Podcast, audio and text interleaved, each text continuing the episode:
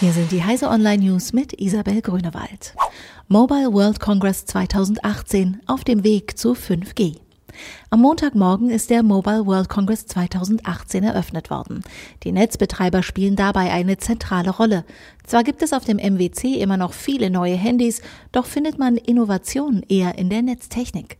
Eines der bestimmenden Themen ist die nächste Netzgeneration 5G, mit der die Grenzen zwischen Mobilfunk und Festnetz weiter verschwimmen.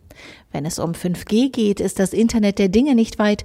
Die Vernetzung von Millionen von Geräten und Fahrzeugen stellt die Netzbetreiber vor neue Herausforderungen.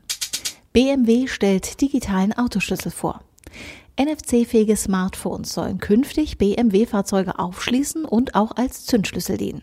BMW hat den Digital Key auf dem MWC vorgestellt.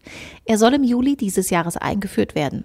Zudem soll es möglich sein, den digitalen Autoschlüssel mit bis zu fünf Personen zu teilen. Zunächst wird er nur für Besitzer von NFC-fähigen Samsung-Smartphones verfügbar sein. Weitere Android-Telefone sollen später folgen. Energizer Smartphone wirft Fragen auf. 40 Tage lang soll das Energizer P16K Pro mit einer Akkuladung durchhalten. Avenir Telekom vermarktet das Smartphone in Lizenz und baut einen Akku mit 16.000 mAh ein. Ansehen kann man sich das Gerät auf dem MWC, ausprobieren nicht. Bei dem am Stand liegenden Gerät handelte es sich offensichtlich um kein funktionsfähiges Exemplar. Windows XP und Vista verlieren Zugang zum iTunes Store. Apple wird Nutzern von Windows Vista und Windows XP künftig keine Möglichkeit mehr lassen, das Inhalteangebot des iTunes Store zu nutzen.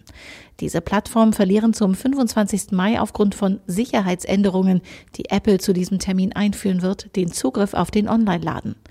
Das Kaufen neuer Inhalte aus dem iTunes Store und das erneute Herunterladen von bereits erfolgten Käufen ist ab dann nicht mehr möglich. Alle Neuigkeiten vom MWC und weitere aktuelle Nachrichten finden Sie auf heise.de.